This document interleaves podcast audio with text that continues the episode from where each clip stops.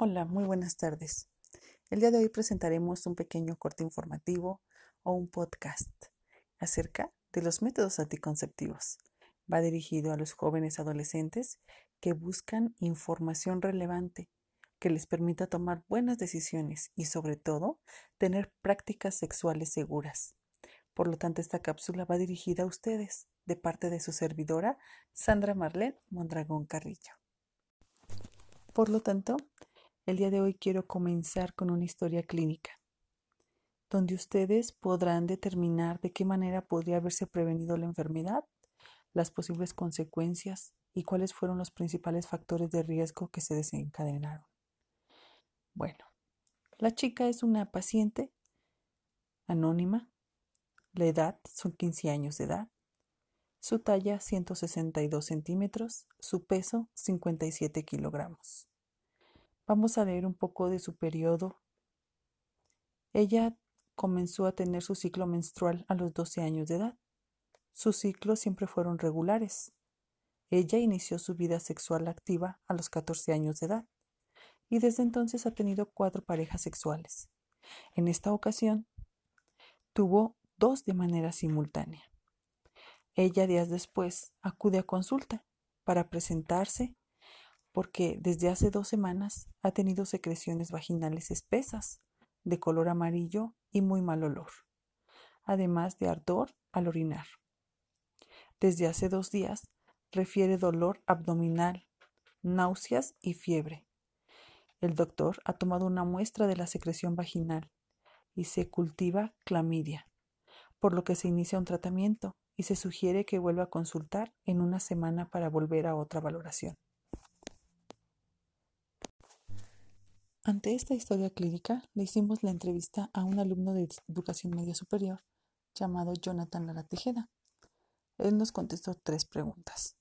La primera, ¿se pudo prevenir esta situación? Él nos menciona, sí, si ella se hubiera informado y se hubiera protegido de tener relaciones sexuales, no tendría esta situación cuando ni experiencia tenía. Pregunta número dos, ¿cuáles son las consecuencias a futuro?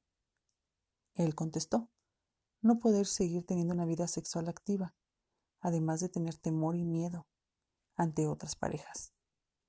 3. ¿Cuáles fueron los factores de riesgo que la desencadenaron? Él nos contestó, no tener apoyo de los padres, la falta de información y meterse con cualquier persona. Ante esta situación nos dimos a la tarea de realizar un pequeño podcast o una cápsula informativa en la cual los jóvenes puedan tener datos verídicos acerca de cómo protegerse y sobre todo usar y conocer los métodos anticonceptivos. Por lo tanto, esta ocasión vamos a ver algunas de las clasificaciones más comunes de los métodos anticonceptivos. Podemos encontrar grandes grupos, entre ellos los métodos naturales, que consisten en el coito interrumpido, el método del ritmo, la temperatura basal y el método del Billy. Dentro de los métodos artificiales encontramos los métodos de barrera, como son el condón masculino, el condón femenino y el diafragma. Posteriormente tenemos los métodos de barrera. Entre ellos encontramos las espumas y las cremas espermaticidas. Después tenemos la contraconcepción uterina, que consiste en un dispositivo intrauterino llamado DIU. Otro grupo son los métodos hormonales. Aquí encontramos al parche anticonceptivo, la píldora o la inyección anticonceptiva. Y al final vamos a encontrar los métodos de emergencia, la llamada píldora del día siguiente. Y al final, los métodos anticonceptivos quirúrgicos, que es la salpincoclasia y la vasectomía en mujeres y en varones. Entre tantos métodos anticonceptivos que acabamos de ver, yo creo que el más recomendable es el condón. Y lo más factible es que puede ser condón masculino o condón femenino. Este corresponde al método de barrera.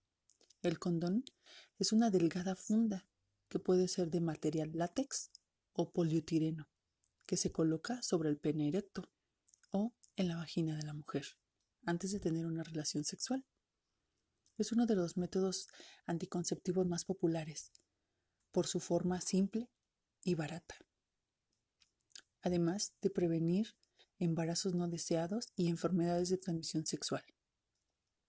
¿Cuál es la función de este método? Bueno, al colocarse el condón, este actúa capturando espermatozoides a medida que estos se liberan y de esta manera impide que entren a la vagina. En la punta hay un pequeño reservorio que colecta el semen del hombre e impide que entre a la vagina durante la eyaculación.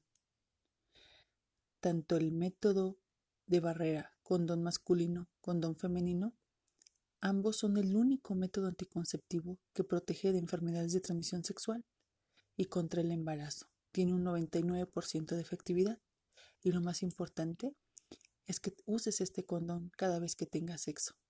Por lo tanto, chicos, podemos decir y resaltar al final que los condones existen en todas las formas y en todos los tamaños, ajá, en todos los materiales, e incluso si tienes alergia o piel sensible. Siempre habrá un condón adecuado para ti. Por lo tanto, ahora ya estás protegido con esta información. De ti depende si quieres tener una vida sexual activa aún o quieres ser padre. Gracias.